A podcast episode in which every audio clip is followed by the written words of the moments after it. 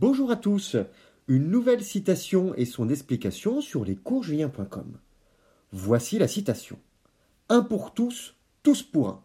Elle est tirée des Trois Mousquetaires d'Alexandre Dumas, paru en 1844. Alors cette citation célèbre du roman d'Alexandre Dumas n'en est pas tout à fait une. En effet, la formule est apocryphe, c'est-à-dire pas entièrement authentique. Dans le roman, nous la trouvons ainsi tous pour un, un pour tous. Le chiasme, qui est ce procédé de parallélisme de la forme ABBA, où le premier élément revient à la fin, et le deuxième élément est repris au milieu.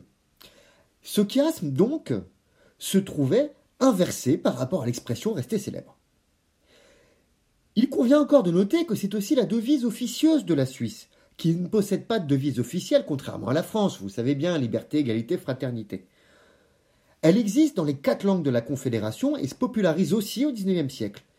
Elle exprime évidemment l'unité du pays dans une nation où cohabitent plusieurs langues et plusieurs cultures, la Suisse alémanique, la Suisse française, la Suisse romanche, la Suisse italienne. Et donc, un pour tous, tous pour un, tous ensemble. Un pour tous, tous pour un met donc en avant la solidarité, le fait de combattre ensemble. L'individu et le collectif se fondent. Si le groupe est touché, chaque entité est concernée. Si un individu est touché, tout le groupe réagit. L'intérêt particulier et l'intérêt général forment un ensemble, un tout. Il n'est donc pas étonnant de retrouver cette formule dans les trois mousquetaires, qui comptent les aventures de quatre compagnons d'armes qui doivent s'appuyer lors des combats les uns sur les autres. Un pour tous, tous pour un. Cela pourrait d'ailleurs s'appliquer à la vaccination contre la Covid.